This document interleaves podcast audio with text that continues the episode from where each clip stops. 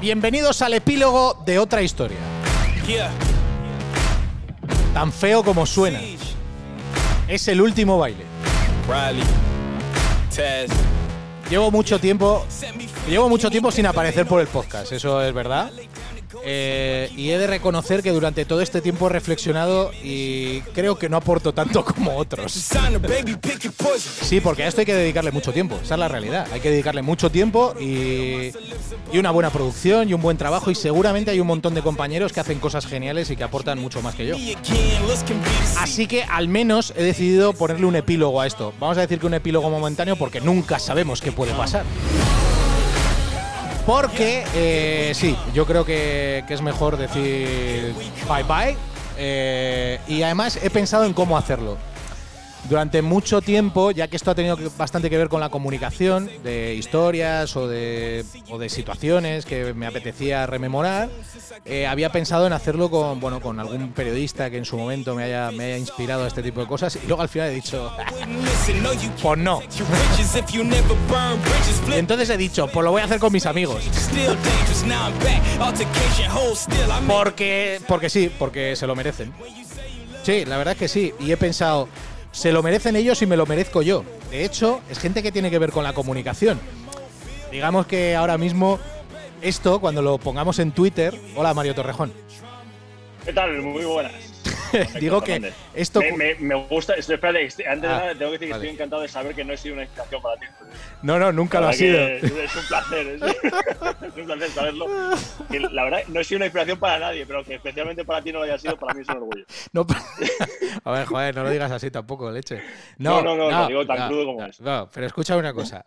Ahora, o sea, tú y yo ya estamos de vuelta. Aunque no somos viejos, estamos de vuelta. Pero eh, va- Yo estoy muy bien para la edad que tengo, tengo que decirlo. voy a muy, saludar muy a alguien que ahora mismo en la comunicación empieza a ser lo que ha sido Ah, en el sí. fútbol. O sea, una persona Un- que está marcando tendencia.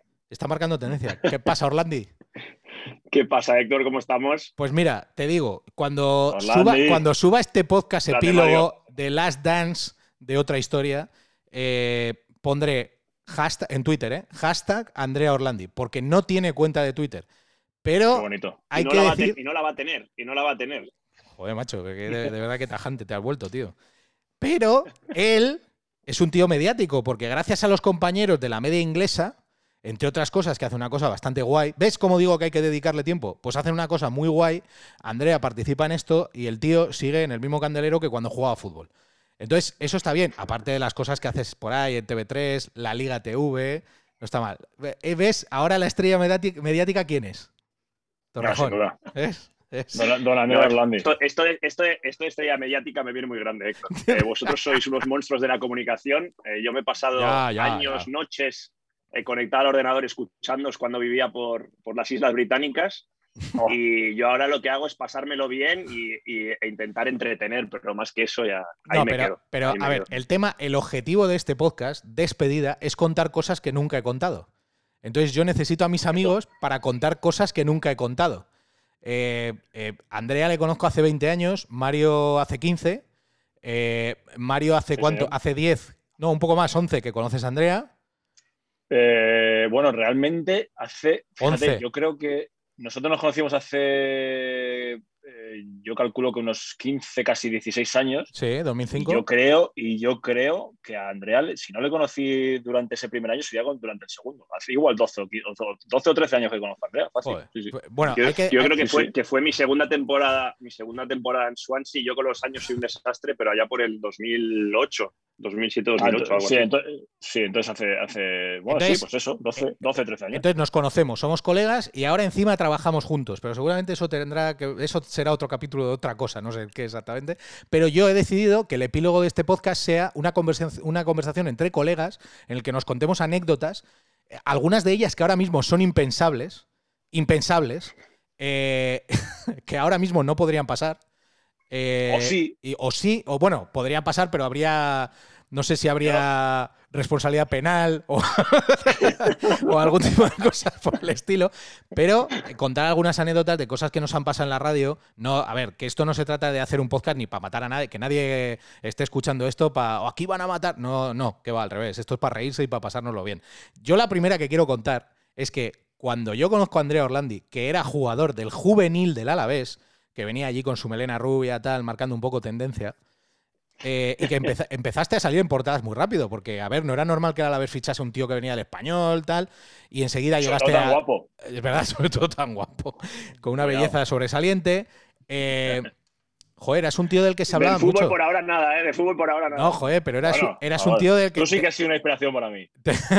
eras un tío del que se hablaba mucho, muchísimo, en Vitoria. Llevas, tuviste que llevar la presión desde muy pronto, nada más llegar allí. Sí, no, la verdad que, que fue eh, Ramiro Solís, eh, era el encargado de, Ramiro. eh, de hacer los fichajes para la cantera en aquel momento. Venía de Mareo, Mareo con todo el, digamos, la historia ¿no? de, de gran cantera a, nivel, a nivel nacional. Y, y bueno, él, él lo que hizo fue traer a cuatro o cinco jugadores de fuera para, para, marcar un poco la diferencia y empecé, empecé muy bien. Me encantó. La primera vez que yo pisé Vitoria me encantó. Dije, aparte me, me, pagaron un viaje a mí mis padres y yo dije, oye, ¿se puede firmar ya? Yo quiero firmar ya. Era febrero y me dijeron, pues aquí tienes un contrato de dos años.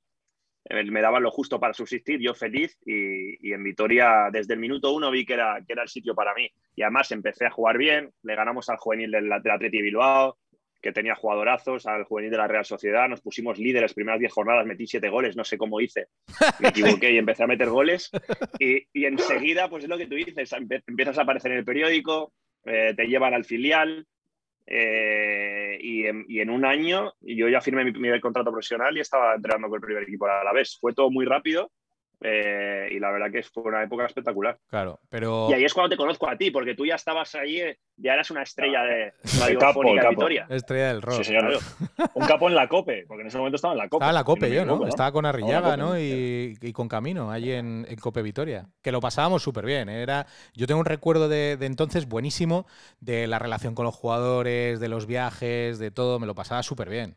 Me pasaba Hombre, tú, tú, hacías una cosa era, que era, no otro, hacía era otro fútbol, ¿eh? Otro, era otro fútbol que ahora, que ahora eso es. O sea, No, para cualquiera verás. que empiece, que, que escuche este podcast para pensar en una inspiración, no mía, pero sí en Héctor, para, para, para dedicarse al, al- profesionalmente al periodismo, que sepa que lo que va a que las cosas, las anécdotas que podamos contar de esa época no tienen nada que ver con ahora, porque ahora mismo el contacto con los clubes no es tan. Bueno, puedes decir, no, en el Madrid nunca ha sido familiar. No, pues sí. Sí, sí, en, sí. el, en el Madrid, que es una institución enorme, que yo he cubierto durante muchos años, también era familiar, no era, no era como era la vez, conocéis todos, evidentemente, y sobre todo gente que era fuerte en la comunicación en Vitoria, como era Héctor, pero que, que casi todo el mundo tenía acceso a, los jugadores, tenía Pero- acceso a la Andrea Pero, Orlandi de no, pero ¿sabes qué pasa, Mario? Que le dimos vueltas a la cabeza a qué podíamos hacer para no solo ser atractivos para la audiencia, sino también para los jugadores.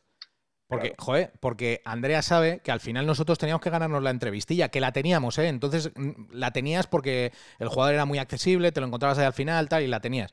Pero el, el rollo era que los jugadores tuvieran buen rollo con nosotros, que, que les apeteciera estar con nosotros. Hicimos cosas guays. Sí. De vosotros se hablaba en el vestuario, yo me acuerdo. Eh, teníais eh, una forma, me acuerdo, que antes de los partidos, la manera en la que narrabais las alineaciones era algo que, que gustaba muchísimo Sí, sí. y nos pasábamos las cintas. Eh, que en aquella, y le ponía Sí. la cinta, el cassette al coche y escuchábamos la manera en la que cantabais las alineaciones del equipo y... Hacíamos, bueno, y hacíamos una cosa que yo le había escuchado a Javi Pérez Sala eh, con Avellán. En Cope. Claro, Mm. que era, que era. Yo la, un- la primera vez que lo escuché fue en una alineación de la selección española, cre- cre- creo, ¿eh? Antes de alguna Eurocopa, algún gran evento. Y lo que hacían era poner una música relacionada con cada uno de los jugadores, ¿no? Y describirlo un poco a lo bestia, ¿no? Sí, sí, sí, sí. Y, No, era espectacular. y entonces era guay y eso creó, creó esta historia. Pero fíjate la que voy a contar. Yo. Es que es de coña. O sea, yo un partido veo la alineación y Andrea está en la convocatoria. En la convocatoria, digamos, en el hotel con el equipo. Y de repente en la convocatoria final no entra. Eh, porque tú estabas en el juvenil y, y bueno, pues no entra. Y yo de repente le llamo y le digo, pues súbete a la cabina. Y Andrea se viene conmigo a la cabina a comentar un partido porque no estaba en la convocatoria. Y porque, él, y porque él tiene querencia, es como Joaquín en su, ahora, ¿no? Que tiene querencia hacia los medios. Le gusta el foquito, le gusta el foquito. Escucha, escucha, a Mario, encima, encima fue un marrón de partido que, la- que no ganamos, Sí. que el jugador, que el jugador con el que me llevaba más o menos y que no me quería ver ni en pintura, que era el capitán, le expulsaron, Sí, sí. que era Pablo Gómez, y del, y que- del que tuve que comentar la expulsión innecesaria. Y hay que decir que en el equipo rival había otro tío que había sido compañero tuyo y que tampoco te caía nada bien. También, también. O sea, era todo, era todo un cúmulo de circunstancias que, vamos, llevaban a. Ese, ese fue. A nada bueno. Ese fue el año de. Es impensable. ¿Ese fue el año de Pepe Mel? El año de Pepe Mel, sí, sí, sí, que no pues se consigue el ascenso al final. Pues, pues, pues cuento otra. El año de Pepe Mel eh, eh, nos vamos a concentrar, fue antes del 11M. Eh, esa, fue esa semana porque yo viví el 11M en aquella concentración. Fue un recuerdo tremendo, malísimo el que, el que tengo entonces, porque llegó Martín Palermo y yo, joder, yo tenía a Martín Palermo yo solo y yo escuchaba a Federico Jiménez Los Santos que no cortaba el tío. Digo, ¿qué pasa? Digo, que de paso al local que tengo a Palermo yo solo, acaba de entrar por la puerta, yo voy a contar un fichaje, no lo ha contado nadie. Bueno, pues en esos días, por no, por no quedarme con esa anécdota mala de lo que fue el 11M en sí mismo, que fue terrible vivir aquello, eh, los días anteriores habíamos viajado Javi Lecuna y, yo. Habíamos viajado juntos, Lecu, Cadena Ser, yo, Cadena Cope, llegamos al, llegamos al hotel de concentración, Lecu se quedaba un día y se piraba. Y entonces esa noche me dice, vamos a cenar a un sitio que se llama Cabo Chanarro. Está aquí al lado de Santi Petri, había, el Alavés jugaba con el Cádiz y con el Algeciras. Y entonces eh, vale, pues venga, pues vamos a cenar. Y cuando estamos camino de Cabo Chanarro, nos para un control de la Guardia Civil. Y en ese control de la Guardia Civil. Lógicamente. Yo, yo conozco físicamente a los dos y es, totalmente lógico. Y en ese control de la... Guardia, yo, yo, Guardia Civil eso para En ese control de la Guardia Civil nos hacen sacar la documentación y entonces Lecuona, Lecuona, eh, saca sus papeles, Javier Lecuezama, no sé qué, Irún, bueno, todo mal. o sea, ya todo mal. Porque los guardias civiles de repente vieron eso y vieron en el maletero unas cajas metálicas con ropa colgada de la parte de atrás. O sea, era todo mal. Era como, bueno, ya está, el comando de Andalucía. O sea, ya los hemos pillado. Eh, le hace salir del coche, pero fíjate un poco la escena que es todo muy rápido. Hay un momento en el que yo me veo en el, mal, en el capó del coche con las manos apoyadas allí. Y entonces Lecuona dice, señora gente, por favor, voy a sacar el carnet, soy periodista de la cadena SER. Y saca ahí un carnet tal de la cadena SER y me dice, ¿y usted? Digo, yo soy periodista de la cadena COPE y saco mi carnet y dice el guardia civil absolutamente convencido, ustedes no pueden viajar juntos. O sea, un periodista de la COPE y un periodista de la SER no pueden viajar juntos. Y hay un momento que vamos atrás, abrimos tal, se dan cuenta que son micrófonos, que tal, nos echamos unas risas con los guardias civiles, con los agentes, nos vamos a cenar y de vuelta, pues ahí seguían, parando motorcillas que iban por allí, pues con los chavales medio doblados, la verdad. Hay que, hay que, hay que poner en contexto para los más jóvenes, porque aquí te sigue gente muy joven, que no eran los peores años ni los años más duros de ETA, pero sí eran años bastante duros, hay que reconocerlo. Que todavía era un, era en años duros, que algunos que sean muy jóvenes casi no van a saber ni de lo que le estamos hablando, pero que en España se vivía una cierta tensión cuando, cuando la Guardia Civil paraba en algún control a alguien que tenía una sospecha de, País Vasco, etcétera, etcétera, y que las maletas de los de los eh, periodistas. En este caso, los periodistas que iban, porque iban sin técnicos, estaban cargadas de material técnico que no, que no, podía llevar el propio compañero técnico, que eran cables, antenas, petacas muy grandes de los inalámbricos, micrófonos, cables. Claro, y todo eso, cerrar una maleta metálica, pues parece otra cosa, evidentemente. Pues he, de decir que. Parece un arsenal. He de decir que esa,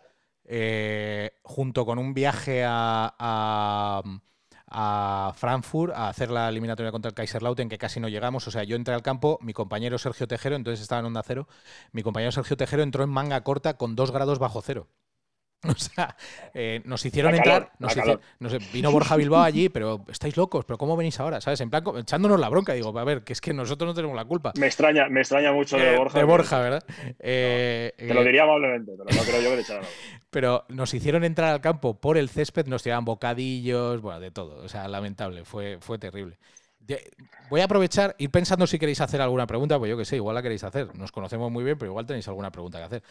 Yo le voy a preguntar una cosa a Mario. El día en 2006, 2006, ¿eh? que yo entré por la puerta de la radio, tú tenías mi tarjeta de empleado cuando a mí me trasladan a Madrid.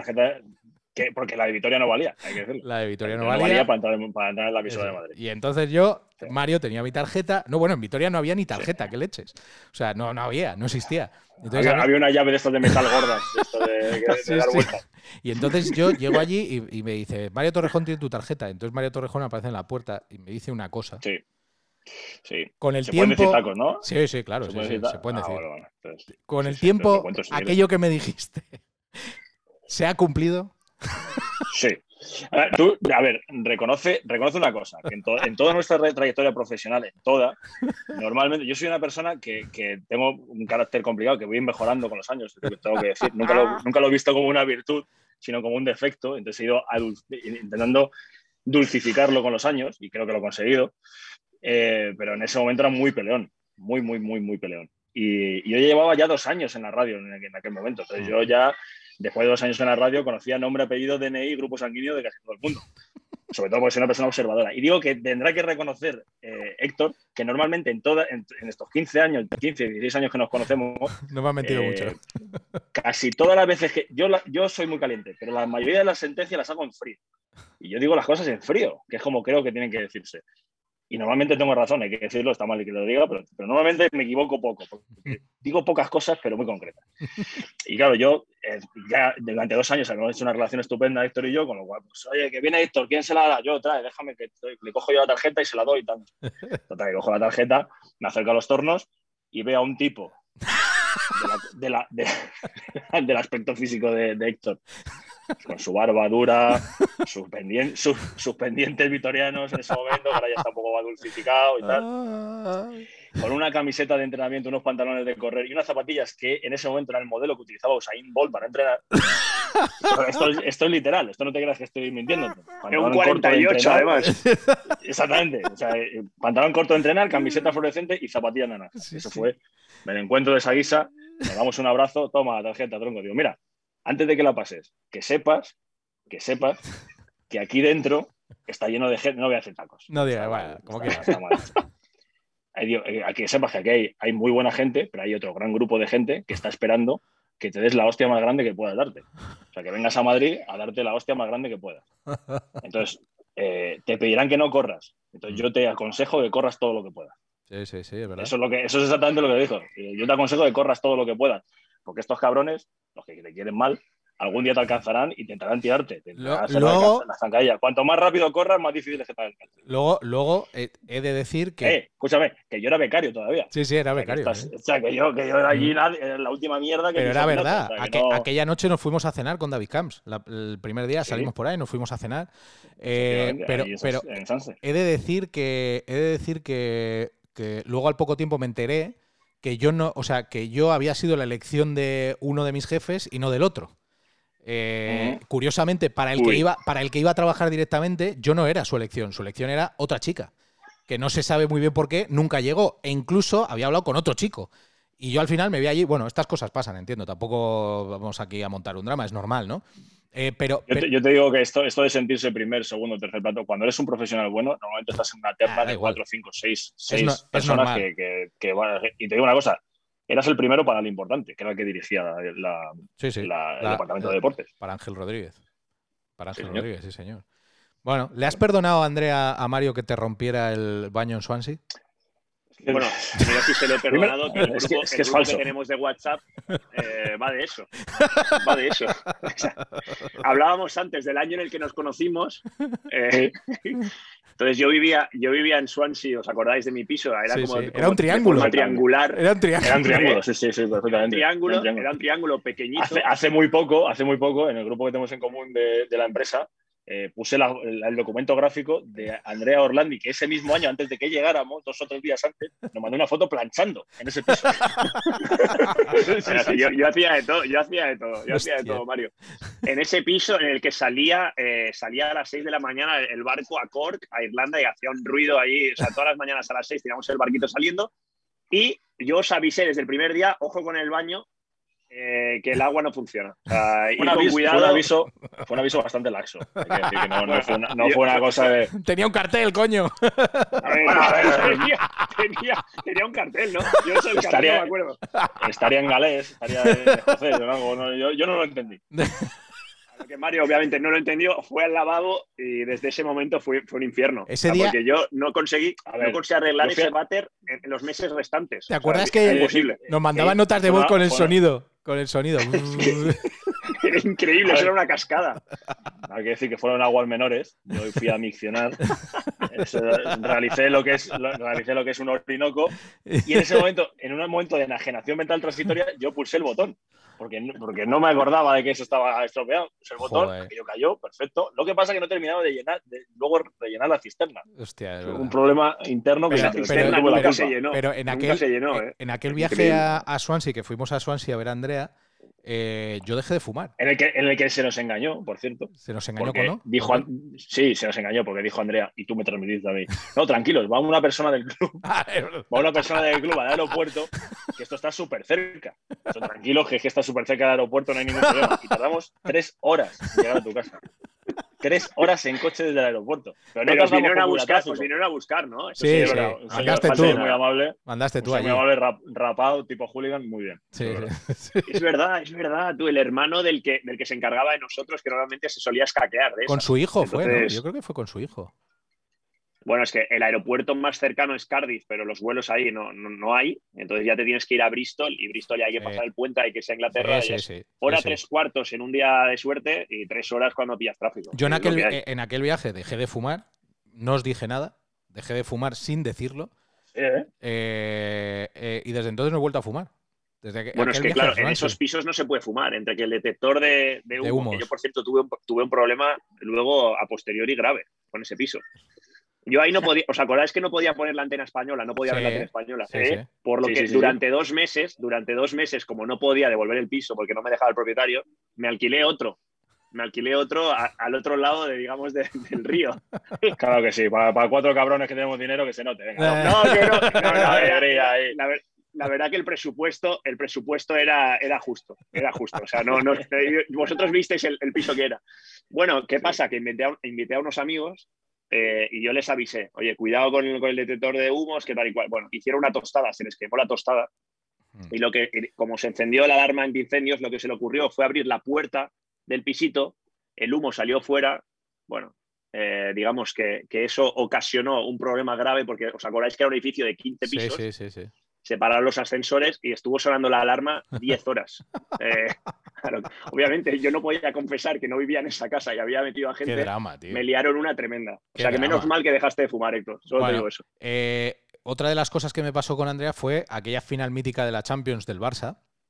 Eh, el Barça Sí. juega contra el United en Wembley, hace un partido legendario, histórico, y de repente, y de repente, pues yo no voy a ese partido. Yo, yo llego el día después porque me voy con el mítico Miguel Venegas eh, a ver el ascenso del Swansea a, a la Premier League.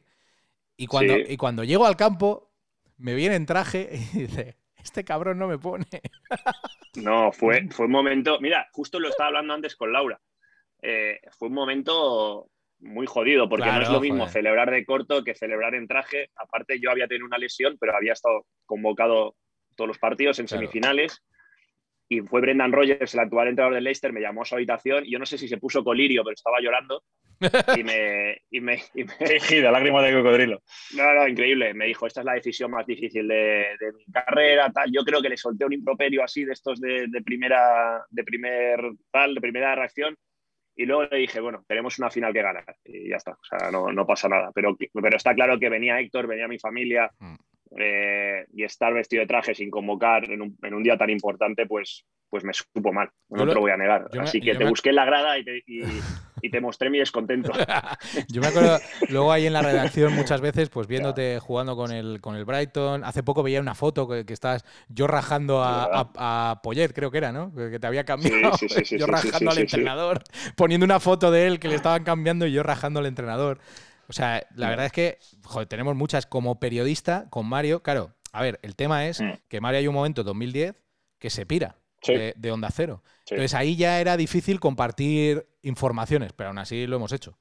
Yo recuerdo un hecho. día, Es que es, muy, es que es muy difícil separar esa línea de. pero, la pero, yo y re- la- pero yo recuerdo un día jodido de verdad. El día Joder. de David De Gea. Ese fue jodido. El día, El día de David el Gea del del- Real Madrid. el día del fax. Sí, sí. El día del fax. El día del fax. Que no era un fax, pero vamos, yo- el día del fax que no era un fax. No, bueno, no era un fax, no, no- era un fax, pero efectivamente, pero bueno, era una documentación que tenía que entrar y que yo estaba, Hostia. eh, bueno, yo, yo, yo estaba en la cadena SER y, y, lógicamente Héctor en Onda Cero dirigiendo un programa, pero... pero Hablamos ese día- No sé cuántas veces hablamos. 20 veces, sí, hablaríamos 20 veces, nuestra información coincidía y nos íbamos confirmando el uno al otro lo que estaba pasando. Y yo estaba por la tarde, eh, a primera hora de la tarde, en una clase de preparación al parto con mi mujer, Mm. Que íbamos a tener mellizos y los tenemos, de, muy guapos, de 5 años y medio ya.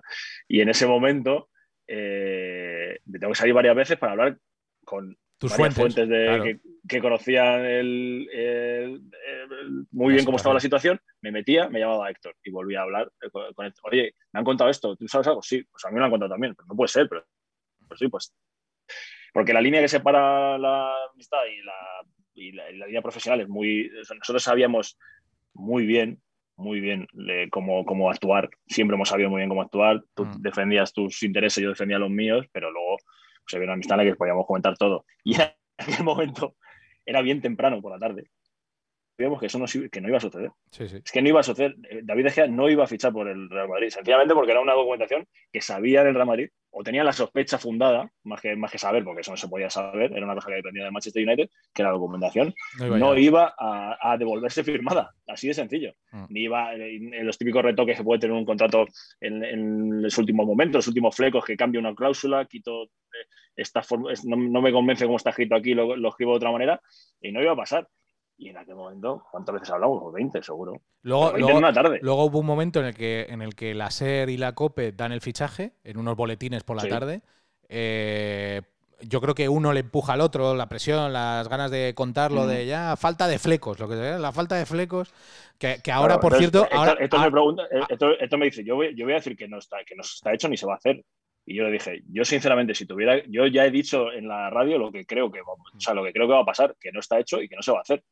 Digo, pero yo no, ahí pinto menos que, que la UGT con Franco, como decía el gran José Ramón de la Morena. Pinto muy poco. Entonces, eh, yo puedo decir una cosa, pero si alguien tiene la información que cree que está contrastada, pues va para adelante con ella. Y fue para adelante con ella. Y a las 12 de la noche que empezaban los, los eh, programas momento, momento ese. a menos, a menos dos minutos, a menos dos minutos, yo llamo a Carlos Bustillo, productor de José Ramón de la Morena, y le digo, no se va a hacer, no entra el fax. Pero ya, pero si ya hemos contado que sí, digo, no, es que no se hace, 100% seguro, no va a jugar en el Real Madrid. Y entonces, eh, bueno, espérate, espérate, que va, va a contar algo José Ramón y no sé qué es. Colgamos y efectivamente José Ramón tiene que contar, porque también recibe esa información en ese momento, que David De Gea no va a ser jugador del Real Madrid. Yo, yo, Pero fue- claro, yo digo, el primer minuto y, de y- ese y programa. tú lo sostuviste por la tarde, claro. tú Yo fui- por la tarde yo- con, mucha, con mucha tensión. Yo me aguanté, bueno, de hecho tuve que pasar, llamar a la persona que estaba haciendo los boletines eh, para decirle, oye, no te tires a la piscina que esto no va a pasar. No, es que los demás han dicho, digo, me da igual lo que hayan dicho, aguanta. Eh, aguantamos y a las 12 de la noche abren los dos programas. Bueno, a esta hora se ha tenido que hacer el tema de Gea, vamos a ver, vamos a confirmar, tal, tal, tal, tal, tal. Y yo digo, no, yo dije, no se sabe. Un minuto después dije, no se ha hecho. Yo me acuerdo mi productor, Alberto Collado, legendario Alberto Collado, Mítico, mítico. después de decir que no, doy paso a publicidad y me dice, las otras dos radios han dicho que seguramente se ha hecho. Te vas a dar la hostia de tu vida. dijo, Sí, sí, te vas sí, a dar sí, la sí, sí, hostia sí. de tu vida. Así me lo dijo. Dijo, Sí, sí, sí. Si, no, si no estás seguro de lo que estás contando, eh, vas a hacer el ridículo de tu vida. Así me lo dijo, ¿eh? Así me lo dijo. Y Sí, yo, sí. pues yo sinceramente, yo tenía, yo tenía los pelos de la burra. Y, y- Sí, y- aún así se pasa mal, ¿eh? hombre, claro que se pasa mal. así se pasa mal. Hombre, claro que se pasa Sí, pasa mal. mal. Yo, yo, yo he contado noticias, y tú también, yo, Mm. mi, mi ámbito ha sido el Real Madrid durante muchos años, Mm. Que son noticias en las que todo el mundo tiene mu- mucho foco y empiezan Joder. a generar mucho ¿Sabes- contenido y muchas respuestas en Twitter una- y tal. Y sabes yo, una- sabiendo teniendo los pelos de la burra, Mm. las he pasado bastante canutas durante, hasta que eso se ha confirmado oficialmente, las Sí. he pasado bastante canutas. Nosotros, una que, una que a mí me dolió, macho, y que tuve una reacción, porque esto pasa, Andrea, a ver, entre jugadores os ha pasado cosas, tal, pero es que entre periodistas, macho, las reacciones son muy, muy violentas, ¿eh? Te digo, Estoy ¿eh? viendo, estoy viendo que estoy viendo que es parecido, ¿eh? A nivel de, a Mm, nivel de Pero, a no, nivel de. sí, eso sí, Sí, sí, totalmente. eso totalmente, sí, totalmente. pero escucha, pero, Totalmente. pero digamos Estar que en el foco es, es- lo que tiene. Unos, unos con más talento para una cosa, otros con más talento para otra, pero es estar en el foco. Pero digamos que lo vuestro puede ser como más una erupción volcánica del momento. eh, y esto, esto se puede. Si se enquista, se puede. Coño, a mí me ha pasado con Ciro López. O sea, vamos, más claro no te lo puedo contar. Yo a. Ciro le he visto en persona dos veces en mi vida. Dos. Dos veces en mi vida. Y nos hemos pegado cuatro leches en, en antena, seguramente mal dadas. eh, y, y ahora mismo no te sabría ni decir el motivo. Y al final, ahora parece que yo me llevo mal con él. Y él parece que se lleva mal conmigo. Y casi que no sabemos ni por qué. Eso es, eso es una Sí. estupidez, porque además no es ni de posicionamiento editorial, no es ni de manera de hacer las cosas. Bueno, seguramente, a ver, el Cristo aquel que tuvo con Burgos eh, en, en- en un- No ayudó. en un padre, no pues, evidentemente no ayudó. Pero, pero, pero quiero decir que el en- el- ese enquistamiento personal se puede prolongar mucho en el tiempo porque no nos vemos. Vosotros en el vestuario veis y al día siguiente le tienes que aguantar el jepeto al otro, ¿eh? Sí, pero bueno, yo, he estado, yo he estado en situaciones, en situaciones tensas. Eh, ahí, es lo que tú dices, son, es muy volcánico, pero también hay gente que lo va cocinando a fuego lento y también hay, hay gente que, es maquiavélica. Es, es que un vestuario, un vestuario es un ecosistema complicado. Aparte que, aparte que se, se, repiten las mismas, las mismas cosas en todos los vestuarios en los que estás. Yo he estado en 10 equipos. roles. Los mismos roles. Siempre te encuentras al, primero que se te acerca, cuidado. Te encuentras al, cabrón que está de vuelta, te encuentras al, que, al amigo del entrenador, al simpático, al buena gente, tal. Entonces, eh, están los roles, se repiten y eh, en un vestuario de fútbol tú sabes lo competitivo que es y veo, y veo en el tema de la comunicación que yo voy muy a mi bola y al final, eh, al final yo siempre he sido así, siempre he mm. sido un jugador de equipo, más, que, más que un tío que, que, piense, que piense en mí mismo. lo noto, eh, notas, notas ciertas tensiones, notas ciertas envidias. Yo hubo una eh, que contamos con mucho tiempo de antelación porque una persona que trabajaba conmigo, que se llama Filippo Ricci, que es un crack, eh, mm. me da una información y yo consigo contrastarla, ¿no? Yo creo que era la de Carlo Ancelotti. No sé si era la de Carlo Ancelotti o la de Rafa Benítez. La llegada de Rafa Benítez o la de Carlo al Madrid. No recuerdo cuál de las dos mm. fue. Creo que la de Carlo, no lo sé.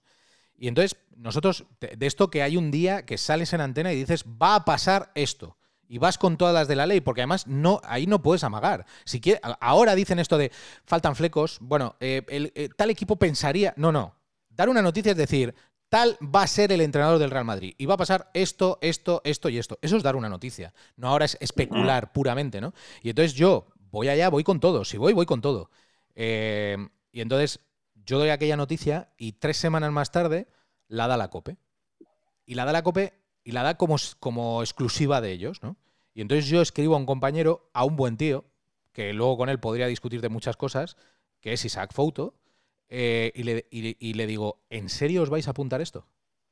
O sea, y él, y él se excusa y tal, no quiero contar tampoco cosas personales, que tampoco pasa nada, ¿eh? No, no, yo me enfadé en ese momento y él me, oye, tío, pues no sé, no sé qué contestarte, no sé qué me dijo tampoco, salió un poco del paso como pudo, pero quiero decir que, joder, yo he tenido eh, algunas reacciones, yo porque soy como soy también, Mario habla de su carácter, yo tengo el mío, pero yo he tenido algunas oh. reacciones muy en caliente con gente que ahora me arrepiento de haberlas tenido. Y yo, yo por ejemplo, en antenas solo me pasó una vez, que fue con una persona que, joder, o sea, vino, no sé, insinuó cosas raras, luego tuve otra muy gorda con Luis Rubiales, porque, porque me hizo una por detrás muy fea, que yo, vamos, yo, la verdad es que ha habido veces que me he podido inmolar, pero tranquilamente, ¿eh? o sea, sin darme cuenta y ser consciente prácticamente, ¿no? Pero yo siempre lo que he querido es trabajar, estar con gente que me tratara con honestidad, ¿no? Y, y, y joder, hasta para equivocarme. La única vez que me he equivocado, la única vez que me equivoqué fue con aquella famosa renovación de Barán. O sea, me acuerdo como si fuera ayer. Yo tenía, y ahora que lo veo desde el otro lado, ahora los tres estamos en parte en el otro lado, en parte no, en gran parte, por no decir en toda la parte. Eh, lo vemos desde el otro lado, desde el lado de las negociaciones, desde el lado del jugador. Eh, y yo considero que muchas de las informaciones que hoy se dan son ecos de cosas que han pasado hace días. Tú lo has vivido, Andrea, en primera persona. Sí, eh, Barán, Barán no quería renovar por el Real Madrid. Y entonces yo una noche salgo y doy que Barán no quería renovar por el Real Madrid. Tuve la maldita suerte de que al día siguiente Barán, que iba a renovar por el Real Madrid, eh, yo me enterase de la noticia de que iba a renovar 20 mm, minutos antes y poder, por la única vez, creo que de las pocas veces que he hecho esto en mi vida, eh, entrar en un boletín informativo para dar esa noticia. Porque era como la manera de decir, a ver, he metido la pata, la metí hace 12 horas y ahora tengo que, tengo que, tengo que enmendarlo, ¿no? Con esta información. Era verdad. O sea, habían pasado mm, eh, unas cosas entre el club y el jugador, el jugador no quería renovar y, te llega la información con eco, te llega la información con eco, distorsionada, un poco distorsionada en el tiempo. Y ahora, joder, es la única vez que me ha pasado, ¿eh? Pero ahora lo ves con perspectiva y yo me siento mal. Yo me siento mal. Sí, sí. Porque, pero te digo una cosa, porque cuando metes un cagacho, pasa también en el fútbol, ¿eh? que entonces partidos espectaculares, Andrea eh, tiene la experiencia de hacer partidos espectaculares, pues la espina que tiene clavada la de Wembley. Pues lógicamente, y ha hecho mil partidos buenos, o sea que, es, lógico. Yo seguramente en, el día a día pues me habré equivocado en alguna cosa así más leve, cosa de poco, pero yo tengo clavada en el corazón. Bueno, tampoco clavada en el corazón, no fue una cosa demasiado grave, pero sí me produjo mucho, mucho feedback negativo que el primer día, el primer de Carleto Ancelotti con el Real Madrid en Liga, Real Madrid, Real Betis en Santiago Bernabéu, yo estoy escuchando la previa. Yo, yo, eh, la costumbre que tenía cuando iba a los partidos era estar allí unas tres horas y media antes de que empezara el partido, más o menos. Yo estaba el primero. Yo esto lo había mamado Antonio Romero, que para mí es, eh, ahora es el mejor narrador que hay en, en, este país, y en ese momento para mí era el mejor reportero y el mejor inalámbrico que había dado este país, con mucha diferencia. Me parecía un reportero total, espectacular, que te daba la antena todo y que de un nivel, de una responsabilidad profesional fuera de lo común y entonces, como él siempre estaba el primero, pues entonces yo iba a estar por lo menos el segundo para, para, la cola de la acreditación. Y después ya para lo que pasaba alrededor del campo. Y después lo que pasaba dentro del campo. Y lo tenía que contar. Entonces yo, bueno, pues más o menos eso, tres horas, tres horas y media antes voy para allá. Me voy hacia el Bernabéu, estoy escuchando la previa en la que metían por teléfono a, Romero, a Herrera, mis compañeros que, que, hacían en Madrid conmigo, y en ese momento no me tenían que meter, con lo cual iba tranquilamente, por, además recuerdo que iba por la M30, y ya cuando cojo la salida de, que voy hacia el Bernabéu, justo están hablando del tema de Diego López y Iker Casillas. ¿Quién va a jugar? Pues no se sabe, pues todavía, pues no ha dado pistas, pues está, pues la abuela fuma y tal. Y yo, casualidad, tenía muy buenos amigos eh, en, aquella plantilla, la verdad, y todo el mundo daba por hecho, porque Carleto no había hablado con ninguno de los dos, ni siquiera con Iker. Todo el mundo, por lo que habían visto los entrenamientos, daban por hecho que jugaba Iker. Estaba, es una, era una cosa hecha. Y yo, por si acaso, pregunto, ¿pero seguro? Sí, sí, seguro. Nada, esto está, 100% seguro juega Iker, pero vamos, 100%. Vale, perfecto. Yo con Iker Casillas, yo puedo decir que jamás, ahora sí que tengo una buena amistad. En ese momento nos llevábamos muy bien, pero yo no estaba entre los periodistas que hablaban con él. Esa es la realidad, que hablaban con él me refiero de manera habitual o que tenían amistad con él. Ahora repito que sí la tengo. Ah. Pero eh, en ese momento yo no puedo contrastarlo con Iker Casillas, pero me parece tan fiable, porque dos jugadores, independientemente y sin hablar entre ellos, me dicen que vamos, han visto los ensayos de la semana y que 100% juega Iker Casilla, y yo salgo y en el primer semáforo le pongo un mensaje a Romero. No te preocupes, que aquí da todo el mundo por hecho que juegue Iker Casilla. No hay incógnita ninguna, con toda mi seguridad. Y Romero lo dice en antena. Mira, me, manda un mensaje a Mario Torrejón y dice pum, pum, pum.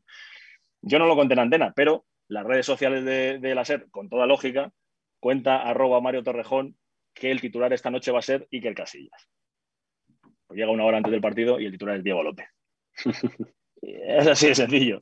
Y yo, obviamente, me equivoqué. Lógicamente, me fié. Eh, bueno, es que realmente no es por excusarme. No, no, fui a la fuente directa, sino a una fuente muy cercana, pero indirecta. Metí el cagancho y el feedback negativo que yo recibí en redes sociales fue. yo no sé la cantidad de gente que llegó a bloquear ese día. Me decían de todo, de todo, que me lo había filtrado Iker Casillas, que ya están los que, cuánto te han pagado por decir eso, que no sé qué, no sé cuánto. Y fue tan sencillo como que yo le pregunté a dos amigos que tenían el vestuario de manera independiente y los dos me dijeron, sí, sí, juega Iker porque lo han ensayado durante la semana. Listo. Mm. Y así fue. Y se te queda clavada esa espina. Y luego he dado un montón de noticias. Afortunadamente yo me considero un privilegiado. Creo que he acertado un montón. O sea, se han cumplido un montón de noticias que yo he dado, pero se te queda la espina clavada de, la parte negativa. Oye, que se le va a hacer.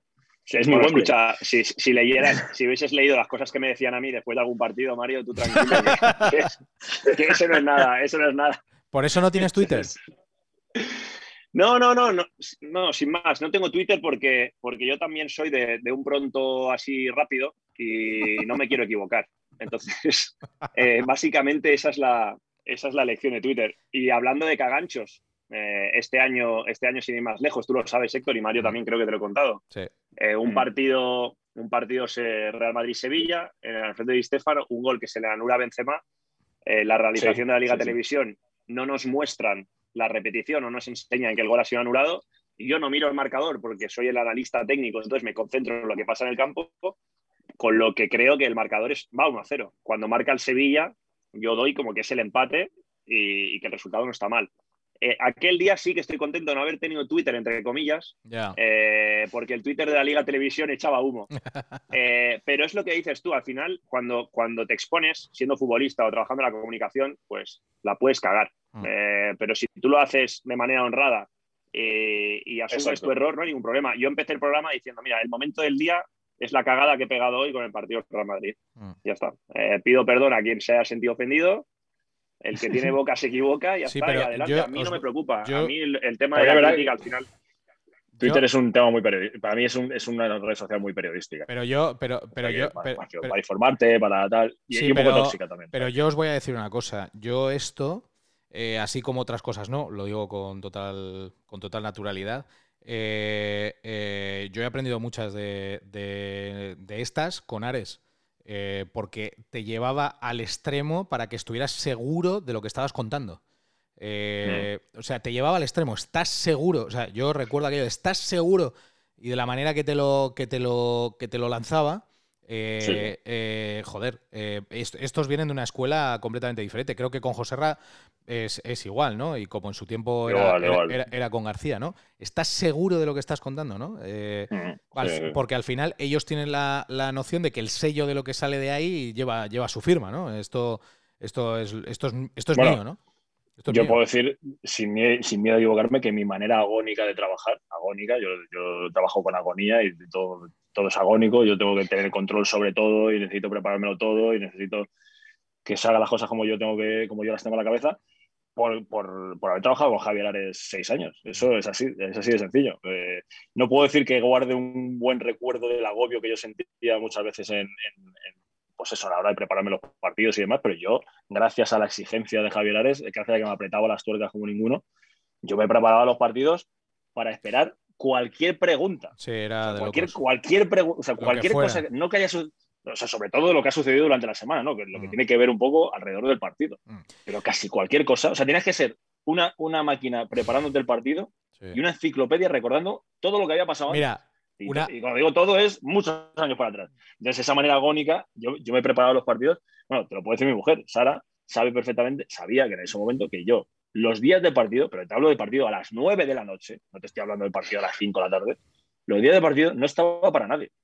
Entre que me iba tres horas antes, al, más o menos, quería llegar tres horas o tres horas y media antes, con lo cual me tenía que ir cuatro horas antes. Entre que me iba cuatro horas antes, dos horas del partido, volvía después de una hora y media de trabajo, más, llegar a casa, más que toda la mañana me la pasaba preparando el partido, apuntándome hasta el último detalle, yo no estaba para nadie el día del partido. No, era, era, era, una exigencia tremenda, era una exigencia tremenda. Yo lo, vivía desde... Y, reconozco que me vino bien, ¿eh? Ojo. No, no, seguro, seguro que sí.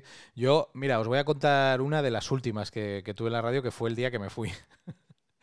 Eh, bueno, yo he de decir que antes de marcharme, porque luego la gente lo escribió, tal, que yo había pues si eh, yo me marchaba por, discusiones con José o tal, nada que ver, ¿no? Porque además él hacía su trabajo, su programa, eh, y, yo, y yo hacía el mío. Dos, dos, tres veces tuvimos algún, algún encontronazo y tal, pero natural sobre todo, porque hay una cosa que me flipa de José Ramón, que es que él, y por cierto, ahora, ya que este podcast epílogo eh, sirve para cerrar una etapa, también pues, pues felicitarle por el cierre de la suya, ¿no? Que, también se aproxima.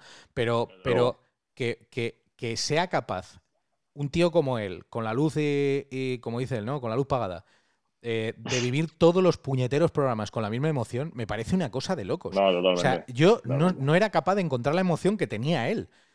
Y entonces mm. voy a contar una que no tiene que ver con él. Eh, yo, bueno, tiene que ver con él en escenario, ¿no? Yo todavía no le había dicho a él que me iba. Eh, porque yo elegí marcharme, ¿no? No le había dicho a él que me iba. Y entonces yo me presento en la, en la redacción a mi último programa. Había sido mi cumpleaños, yo había disfrutado medio año, joder, me había ido genial, ¿no? Me iba, me iba como quería, le había podido decir a la gente cuando quería, como quería, adiós al que quería, al que no quería, mm, vamos, no le hice la peineta, pero vamos, no le dije adiós, sin más. Eh, que también los hay, ¿eh? Que esto no es el jardín del Edén, ni mucho menos. Pero yo de repente llego a la redacción y yo tengo que hablar con José Ramón antes del programa y decirle que me voy a marchar. Eh, que este es el último, el, último programa que hago. Era la final de la Sub-21 en Italia. Tú estabas en Italia, Mario. Yo estaba ahí, sí, con la SER. Y entonces eh, yo llego a la redacción y de repente veo a una persona sentada al lado del despacho. y vestida de traje. Que yo sé quién es. Que tú sabes quién es. No voy a decir nombres, que tampoco se trata de eso. A mí el momento me pareció cómico en parte, ¿no? Eh, y esta persona que había trabajado para mí viene y me da la mano sudorosa. Hola, ¿qué tal? No sé qué. Digo, pero este, ¿qué le pasa? Y de repente yo caí. Dije, ay, la madre que me parió. que este sabe que me voy y este viene a ofrecerse.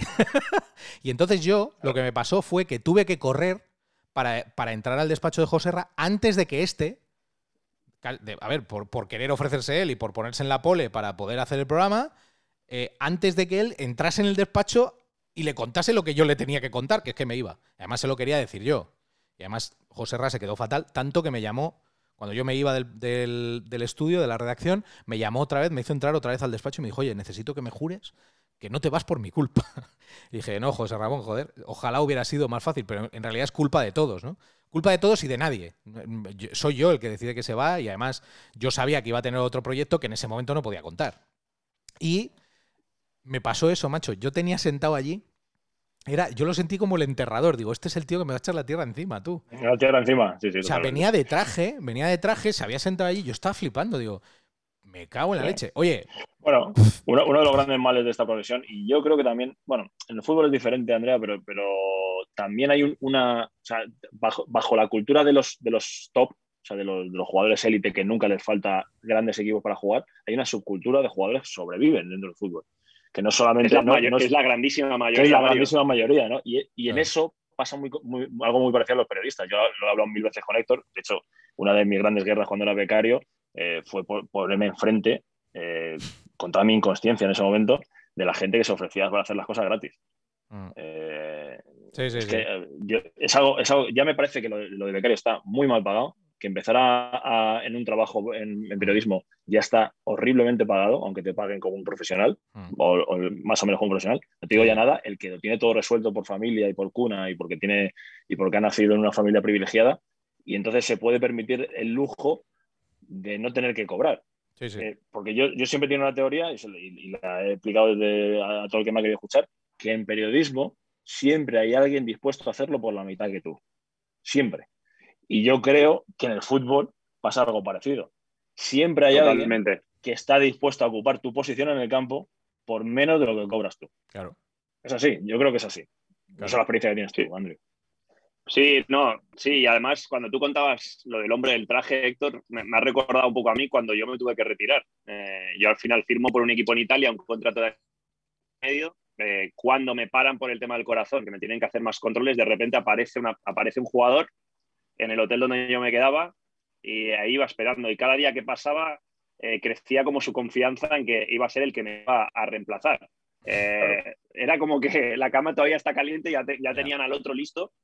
Y el día que a mí me hice, ¿no? Y un problema cardíaco y, no puedes jugar a fútbol, pues eh, tenías que ver la cara del otro, ¿no? Entonces es un poco bueno, esto es, lo, esto es lo que hay. Eh, el mundo va así y aquí a nadie le importa nada lo, que a ti te pase o, la persona que tú seas. Incluso el último club en el que estuve, eh, que ahora, bueno, se, se, haría muy largo. Lo que me hicieron para que yo les regalara el contrato, que ningún, en ningún momento se lo iba a pedir, es que no me conocían, ese es el problema. Llevaba ahí solo 20 días, entonces no sabían a quién habían fichado. Eh, es para otro podcast. Pero bueno, esto es lo que hay. y, por eso, y, por eso, te digo, y por eso te digo que, que son mundos parecidos. Muy parecidos. muy parecidos. Muy parecidos porque tenemos un Pero, pero una cosa, Mario, ahora. generalizamos, pero el concepto de lealtad está. Bueno, es que ahora, ahora, ahora nosotros lo vemos desde el otro lado, con otras eh, inquietudes, con otra sensibilidad. Y joder, yo mm. alucino en colores, ¿eh? Os lo juro de verdad que yo hay cosas que veo y digo, o sea, ¿en serio yo he participado de esto? O sea, lo veo con absoluta incredulidad. Es decir, le, le, están mintiendo a la gente de manera deliberada en algunos casos. Hay otros que lo hacen por desconocimiento puro y duro. Pero hay otros que deliberadamente y por vender le mienten a la gente. Y esto... Bueno, hay una, frase que tenía nuestro compañero Alejandro Mori, que tiene nuestro compañero Alejandro Mori en cero, acuérdate, el mm. mítico reportero del Atlético de Madrid. es que la gente toca mucho de oído. O sea, gran parte, eh, eh, hay, hay, una hay una, ha crecido una cierta maldad en el sentido de que ahora sí que yo, yo algo que era impensable para mí, que es que un periodista se levante por la mañana y se invente una noticia, que para mí antes era impensable, ahora no lo es. O sea, puedo, puedo entender que hay, que hay, no es que pueda entender, es que soy consciente de que hay gente que es así, poca, afortunadamente, pero que puede inventarse una cosa, pero sobre todo, el gran problema para mí es que tocan de oído. El gran problema es el desconocimiento. Yo no me meto a dar información del Atlético porque no, no tengo las fuentes en el Atlético de Madrid como para contrastarlo. Pero, pero, pero Mario, el tema, el tema también está en que ahora el jugador. Pero como la gente habla de todo, pero que, que ahora. Voy a romper una lanza en este caso. La distancia es tan grande. Es decir, la distancia es tan grande que el año pasado, en una situación de altura, era la mujer de un directivo la que estaba filtrando las cosas a los periodistas, además contándole historias que es que no eran ni, cercanas, eran más voluntades del que pasaba por allí y ella oía y tal, y entonces ella se lo contaba a un periodista y el periodista que lo contaba todo como scoop, scoop, scoop, pero es que no son exclusivas, no son exclusivas, porque no pasan. también están sometidos, yo, yo reconozco que a mí, yo he tenido la suerte de no vivir, eh, no nacer como periodista en, la mm. época del agobio y de la agonía de las exclusivas, eh, sí que te yo, yo he tenido siempre que contar noticias. Yo, yo no he hecho otra cosa que contar noticias, me refiero, no, he tocado otros palos. He presentado, pero poco, en radio, he presentado algo más de televisión, eh, he trabajado en periódico pero yo siempre he vivido de, como reportero. O sea, yo hasta los últimos tres años que, trabajé con Manu Carreño como equipo de larguero, pero en realidad mi función en el equipo de larguero, aparte de, poner mi, lo, que, lo que yo pueda aportar de, coordinación o lo que fuera, yo estaba ahí para, para dar noticias. Que yo no, es que yo no sabía otra cosa que, dar noticias. Y es algo que ahora mismo a mí yo, yo, he tenido la suerte de que no me han apretado de esa manera, porque yo simplemente me he dedicado a ello y era una, una, cosa natural, pero es que ahora les aprietan y tienen que estar cada cinco minutos contando una exclusiva. Sí, bueno, y, no, y no existe, o sea, tú y yo conocemos a, directivos que mandan mucho en, sus clubes mm. que te dicen, es que no hay, no, hay tantas noticias como queréis dar. Es que no las hay. O sea, aunque os queráis que sí, no, hay tantas noticias. Pero es verdad que ni hay tantas noticias, ni van a la velocidad que quiere la prensa. eso es. Es todo, es. todo muy complicado. Oye, eh, para ir despidiendo, para ir despidiendo, ya epílogo, epílogo del epílogo. Eh, ¿Tenéis alguna pregunta o algo que, queréis hacer o, vais a callar para siempre? Yo, quería preguntarte cuándo vas a volver a la radio. Escucha, el día, de la, presentación del, documental del Deportivo Alavés con H, que fue una maravilla, eh, esa presentación del docu, una experiencia me, lo, me lo preguntó Lecuona. Me lo preguntó Lecuona. ¿Cuándo vuelves a la radio? Porque él había oído alguna cosa. Bueno, es verdad que como, como H, alguna cosa hemos movilizado para, en, en este sentido del tema radio, pero creo que la radio no está. Mm, yo creo que ahora mismo la crisis te obliga a ser demasiado precavido como para que alguien como, como H entre ahí a participar de alguna manera. Yo creo que la cosa está delicada y está ahora para que los directivos hagan un poco de cirugía y la hagan con cuidado. Y que la gente que está, sobre todo, que no falte trabajo para nadie. Que eso lo, eso es lo que, eso, es lo que yo. Más importante. Andrea. Eso es lo más importante. Yo, no, yo te iba a preguntar que qué has hecho bien en tu vida para tener dos compañeros de trabajo como Mario y yo. algo, algo, bueno debes haber hecho. Pues mira, no te lo mereces. No te lo mereces contigo, contigo, voy a ser sincero, ¿eh? Contigo, además de aguantarte te comiendo la calle, de, de, primero carrilleras y de segundo carrilleras en un restaurante, que esto me lo has hecho más de una vez. Uh, y de beber albóndigas. Y de beber albóndigas, que es lo que le faltaba ya al tío. Eh, pues conocer a un, a un futbolista, porque eres futbolista todavía, diferente, eh, que antes que futbolista eras persona y eres persona, eh, con lo cual era todo muchísimo más fácil. así que para mí era, era muy sencillo. Y con Mario, discutir muchas veces. Y sobre todo, y esto yo creo que es algo que para él es fundamental, dar la cara cuando las cosas vienen mal dadas. Eh, saber estar cuando, cuando, las cuando el viento te pega, cuando el viento no va a las velas, cuando va de frente. Si lo, si lo pienso un poco, eh, si lo pensamos detenidamente, es verdad que hemos, rozado cuando trabajamos en la radio, pero muy poco realmente. No, bueno, discutir. Para cómo, era, cómo, era, yo. Sí, bueno, yo. pero, pues, pero pues, discutir. pero, Tú, tenías, más paciencia, más experiencia también. Mm. Y más paciencia. Pero discutir, discutir, discutir en el sentido de cosas, de situaciones, de. Bueno, hemos discutido más fuera. Hemos discutido más de, sí, por eso, por eso.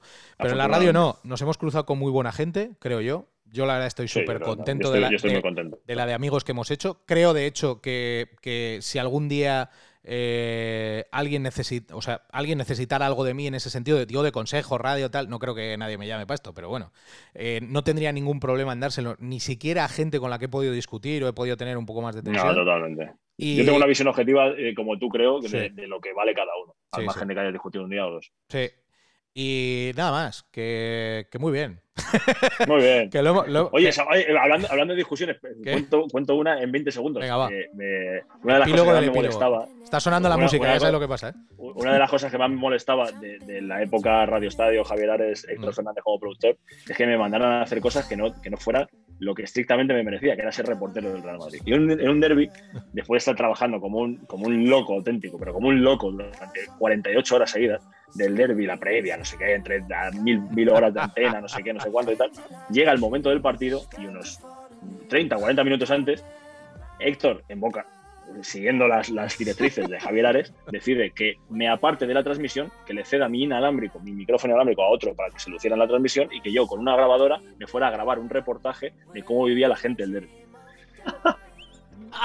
O sea, no, no, no puedo reproducir las cosas que le dije a Héctor esa, noche, esa tarde-noche. Reconozco que le dije de todo, lo, reconozco. Pero lo peor no fue eso, lo peor es que ya en frío voy, por la, voy a la mañana siguiente a la radio monto un reportaje de puta madre, estaba que lo diga, pero estaba bien. O sea, no, tampoco no me da el Pulitzer por eso, pero estuvo y no bien, se era un emite. reportaje sonoro muy- era, era un reportaje sonoro muy majo. No, no, no. Evidentemente no se iba a emitir, porque eso lo sabía yo. Y cuando salgo de la cabina, salgo de la cabina con el reportaje hecho, que estaba muy bien hecho, hay que decirlo, digo, le digo, vale, Héctor, aquí tienes tu mierda. Me voy a mi casa. Así es. Bueno, así es. Así, es, un así. bonito, es un bonito epílogo. Creo que, fue el, creo que fue el mismo día que le dije a Javier Raez. Dicen aquí que te tienes que hacer el directo de esta noche al estadio. Así que ya sabes, sal a la terraza y que sople el viento. bueno, que amigos, gracias. Le ponemos un epílogo a otra historia. Esto quedará en el éter de la comunicación, quedará en el aire. Hay gente que de vez en cuando pregunta ahí en las redes, oye, tal, un capítulo más. Bueno, pues después de este, no hay más. Este es el último. Gracias, Andrea. Gracias, Mario. Un abrazo Gracias, muy Héctor. fuerte. Adiós, Muy adiós. fuerte. Adiós.